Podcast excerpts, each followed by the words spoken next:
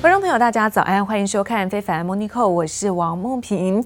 新闻焦点，先带您看到，美国股市在本周的开盘就气势如虹，最主要受到在美国的药厂莫德纳最新宣布这个新冠疫苗的测试数据亮眼所激励。而中场看到道琼逼近三万点的大关，昨天大涨了四百七十点，涨幅部分来到是百分之一点六零，收在两万九千九百五十点。而另外看到在纳斯达克，包括 S M P 费半美股。四大指数全面收红。What I will say is markets are forward looking. Um, the rise in COVID cases is happening in the here and now, and it is absolutely scary news. But markets are looking past this moment of fear to see what does 2021 have in store. And what's different about 2021 in investors' minds today versus two weeks ago? What's different is that we now expect to have a vaccine rolled out over the course of 2021, which will enable a return back to normalcy. 好，我们看到最新啊，在莫德纳宣布自己研发的疫苗是有效率达到是百分之九十四，远远高于在美国政府的相关机构要求。又说今年底会有两千万剂的新冠疫苗出炉，因此也推升在道琼的三十档成分股当中，那么收盘全数是创下历史的新高。我们看到不止在标普也涨了百分之一。纳斯达克上涨百分之零点八，最主要受惠于在经济有望复苏的个股走高，像是在联合航空大涨超过百分之二，花旗这些银行股涨超过百分之三。不过先前因为疫情受惠的科技股，比如说像 Netflix 就下跌了百分之零点八，也拖累在纳斯达克涨幅呢进一步收敛。而就在美国的药厂辉瑞号称说，它的疫苗预防新型冠状病毒这个感染率超过百分之九十之后，美国生物公司哦，那么莫德纳也最新宣布，那第三阶段初步的试验数据显示说，该公司的疫苗预防这冠状病毒，那有效性是超过了百分之九十四，不止超越在先前的辉瑞疫苗，甚至莫德纳的疫苗不用储存在非常低的低温，在一般的冰箱就可以保存一个月。We are very excited to announce this morning that the vaccine, at its first interim analysis of a phase three, the real test, no placebo control, uh, has shown 94.5% efficacy. 新冠疫苗研发又传来好消息，不让辉瑞公司的新冠疫苗转美于前。美国莫德纳生技公司也不负众望，评估了三万名受试者后，最新公布的试验结果显示，疫苗效用高达百分之九十四点五。Moderna's vaccine appears to be uh, much more effective, 94.5%, but it's also easier. from what it appears to be to distribute. The other good thing about it is it can be kept at that freezer temperature for 30 days, and that's a drastic difference to the Pfizer one. That Pfizer vaccine has to be kept at minus 80 degrees. 有别于辉瑞的疫苗需要存放在超低温环境中，莫德纳的疫苗只要放一般冰箱冷藏，更方便保存和配送。莫德纳公司表示，几周内就会向美国食品药物管理局 FDA 申请紧急授权使用，预计明年可生产五亿到十亿剂新冠疫苗。 Die Corona-Zahlen weltweit nehmen ja dramatisch zu, gerade in Amerika. Aber man geht davon aus, dass man damit irgendwie leben kann. Dass man sagt, wir haben bald einen Impfstoff, der das Thema zumindest etwas eingrenzt. Und dieser Abnutzungseffekt einer Krise ist dann doch sehr gewaltig, weil man auch weiß. 疫苗利多消息激励市场，投资人憧憬疫苗问世后有助于经济复苏、旅游回温，激励航空和邮轮类股走高。If we just lock down the entire country without targeting our efforts, then we are going to exacerbate the pandemic fatigue people are feeling. We are going to hurt jobs in the economy. 美国总统当选人拜登选前常抨击川普的防疫政策，批川普只顾着拼经济，无视科学。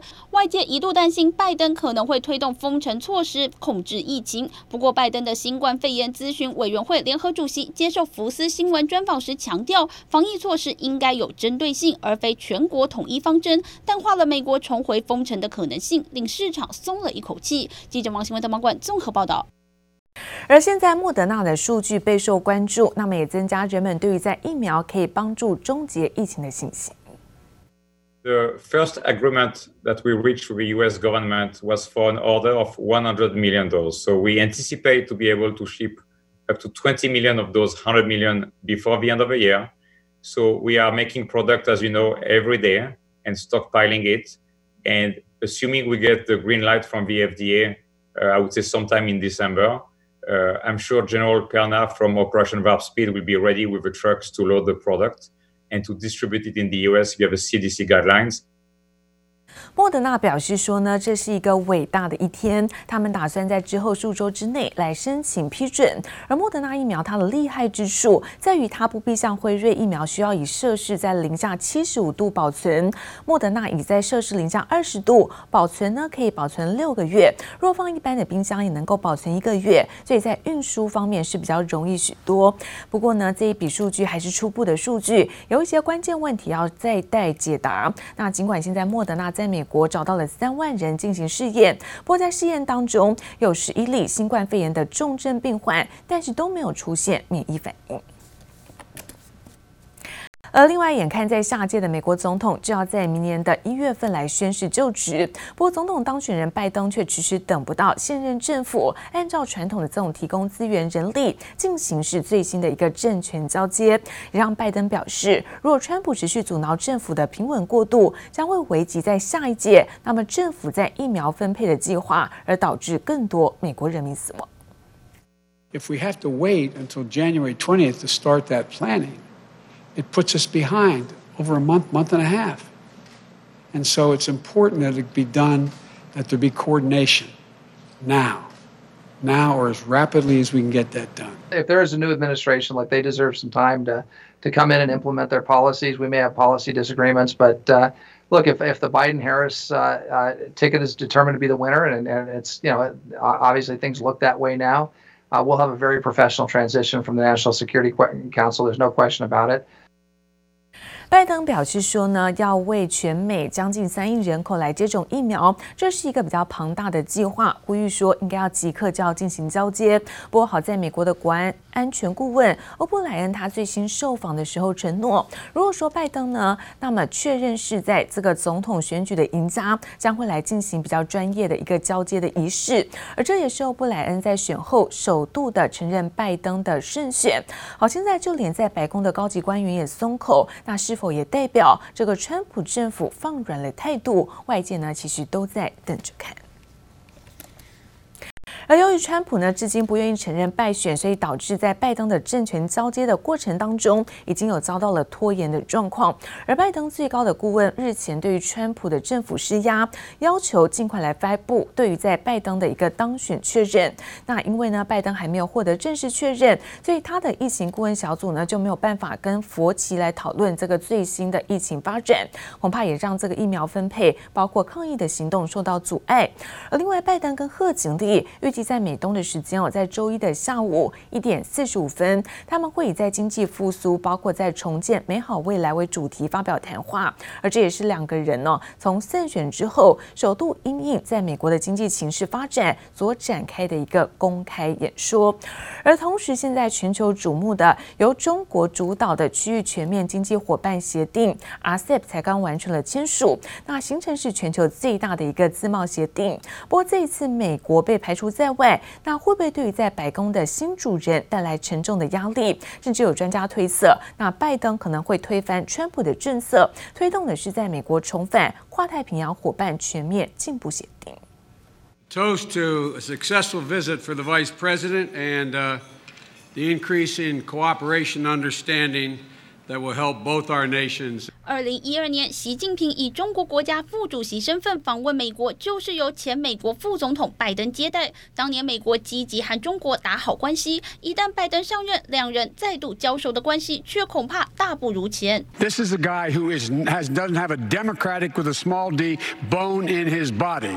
This is a guy who is a thug. 就在今年二月，拜登争取党内提名时，在初选辩论会上公开骂习近平是个恶棍。川普的反中路线到了拜登手手上彻底翻转的可能性不大。Donald Trump was very tough on China and made that a central pillar of his foreign policy. The most urgent foreign policy issue facing President-elect Biden is China. Relations are at rock bottom, and while the leadership here could hope that might change under a Biden administration, it's not likely they're going to get much warmer. The real problems China is causing is not agricultural imbalance and a trade deficit, is they're stealing property. 拜登谴责中国掠夺美国技术，窃取美国的 智慧财产权，在科技领域对中国态度强硬。这方面，拜登和川普统一阵线，而且拜登主张和盟友携手合作，共同牵制中国。The idea that we're going to be able to deal with China's rogue behavior when we make up 25% of the world's economy. without bringing in the other 40% of our allies is not realistic. Either we're going to set the rules of the road or China's going to set the rules of the road. Assume as President Biden to be the future leader of the country that there will be a re-engagement in this region through forums such as ASEAN and APEC. 东协峰会刚落幕，美国已经连续两年由白宫国安顾问欧布莱恩率领代表团出席，这可是奥巴马政府以来最低层级代表。而中国刚签完区域全面经济伙伴协议 RCEP，拜登要支持多边机制，是否等同于将带领美国重返跨太平洋伙伴全面进步协定 CPTPP，已经引发各界关注。记者王新文、李芷颖综合报道。而现在，美国总统大选落幕，拜登入主白宫几乎是成为定局。不过，在北韩领导人金正恩至今都没有向拜登道贺。而曾经批评北韩是流氓的拜登当选之后，美国总统川普对于北韩的政策恐怕将会翻盘，因此两国领袖峰会可能成为绝响，而美国更可能恢复跟南韩的联合军演。北韩最高领导人金正恩相隔二十七天，终于现身主持劳动党政治局会议，强化控管疫情系统。身旁的小秘书不是妹妹金宇镇，而是前女友玄松月。金正恩面对拜登即将入主白宫，至今始终保持沉默。他的好麻吉川普看来大势已去，未来美朝关系也充满变数。Biden has already made it clear that he is willing to meet with Kim Jong-un, but under one condition, that the Korean Peninsula is to be a nuclear-free zone. 相较于川普曾经称金正恩二十七封来信是情书，拜登激烈抨击川普对北韩的态度过于亲昵，削弱美国制裁的力道，更曾经痛骂北韩是流氓。Because North Korea is a problem, and we're going to continue to do it so we can control them. We're going to make sure we can control them and make sure they cannot hurt us. 过去，北韩常在美国新政府成立初期上演战争边缘政策，大动作试射飞弹。拜登上任时，北韩是否一样会送出飞弹大礼？外界也很好奇。但专家分析指出，拜登上任后面临的最大挑战是对抗疫情，因此暂时无暇处理北韩问题。The Trump administration spent two months re-evaluating the Obama administration. Biden will probably announce new policies toward the North, but it's highly likely that there will be no message to the regime for the first couple of months. 南韩媒体指出，美韩联合军演将在明年三月登场。对北韩而言，美韩联合军演是压迫美方的最佳时机，届时不排除试射洲际弹道飞弹。但只要北韩挑衅，拜登势必会调整奥巴马时期的战略忍耐政策，做出强硬回应。记者蔡佳玲、杨奇华综合报道。而美国总统当选人拜登上任的时刻正在迈入倒数，有不少分析人士讨论，那究竟拜登会不会延续在川普对于中国的强硬措施，或是打算会来重置在美中之间的关系？不过就有外媒爆料，川普在最后的任期当中将会对中国实施一系列是更为强硬的制裁措施，恐怕让拜登上台之后也难以扭转对于在中国的路线。就有华府官员透露，川普在最后的倒数的任期当中很。可能会以侵犯人权或者是威胁在美国的国安为由，对于中国来制定一系列是更为强硬的对策，比如说像是对更多的中国企业啦，或是政府机构跟官员来实施相关的制裁。而在中国不改变对于在印度、香港和台湾强硬的状况之下，要让新上任的拜登政府难以扭转对于中国的路线。而另外，川普在上周呢，他也发布了一个行政命令，好，这个命令是禁止美国的投资公司。还有包括退休基金购买中共军方企业的三十一家中国公司的股票，而目前都还在扩大名单。而根据在大陆媒体报道，在华为手机的业务呢，处处受到了在美国打压之后，近期进军在智慧汽车领域的动作更是频频传出。华为已经把手机为主的消费者业务，还有包括智慧汽车业务合并，并且是由余承东来担任是总负责人。而目前呢，这两个部门在投资层面已经做合并，而人员跟业务上都还没有出现变化。不过外界认为，华为在淡出了手机业务之后，将会加加速进军在智慧汽车市场，也要强攻在智慧车的相关领域。而同时，中国近来发生了多起的进口冷冻食品，那么外包装有验出了新冠肺炎病毒的案例，同时指控从纽西兰进口的这些冷冻的牛肉产品当中，居然检测到了新冠病毒。但是纽西兰的总理阿尔登最新表示，他有信心该国出口的肉品绝对是没有这种病毒。好，阿尔登现在大动作的在记者会上哦，是否认了中国的指控，表示说呢，这个来自阿根廷的牛肉产品包装测出了一个病毒的阳性反应，而一些纽西兰产品放在跟测试结果呈现阳性的产品，好，放在同一个冷冻柜当中，可能刚好有沾染到病毒。而同一时间，美国的疫情哦屡创新高，那纽约市在新增的数字也出现了回升。上个礼拜差一点触及到需要关闭在室内的公立学校的警戒线，还有包括了美国的儿科学院表示说，那自从爆发疫情以来，美国已经有超过了一百万名是十八岁以下的儿童染疫，将会采取呢更严格的防疫手段，避免校园是再度被封。而另外，在英国跟欧盟昨天是恢复了在脱欧的谈判。尽管说本周进入到谈判的关键周，但是双方的态度依然是相当的强硬。那英国可能会无协议的脱欧，首相强森也面临到内忧外患，传出政府呢爆发了官员的内斗之外，两名脱欧大将先后请辞，强森呢又陷入在一个染疫的风险当中，目前都还在自我隔离。Bad news is that they've pinged me and I've got to self isolate because somebody I was in contact with a few days ago has developed uh, COVID. And it doesn't matter that 英国首相强生再度隔离中，强生自拍影片强调健康无虞， 并持续在官邸内办公。但上周四在首相官邸开会后，其中一名议员检测确诊，强生遵照指示，周日起自我隔离十天。Doesn't matter that I'm fit as butcher's dog, feel great. Uh, so many people do in my circumstances, and actually, it doesn't matter that I've had the disease and I'm bursting with antibodies. 强生本人今年五月曾确诊感染，对于防疫隔离老神在在。除了疫情之外，眼前另一个最大的问题就是脱欧谈判。不过这时候却传出强生政府爆发高层内斗，身边两名拖大将接连请辞。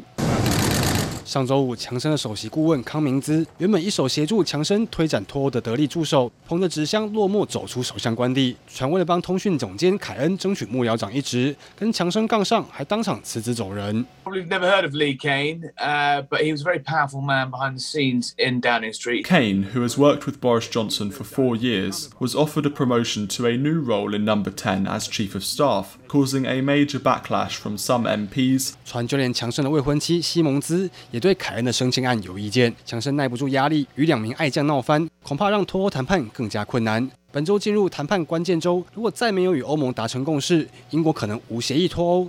但欧盟似乎没在怕。Spoken to a lot of EU capitals about this, um, and also EU commissioners, uh, and I think there is an absolutely uh, unanimous view uh, that if the British government deliberately uh, decides to break international law, well then why would the EU sign up to a new deal? 英国与欧盟代表周一重回谈判桌，但不论是英国或欧盟，态度都很强硬，不肯退让。要在期限内取得协议，恐怕不容易。今天不杨启华综合报道。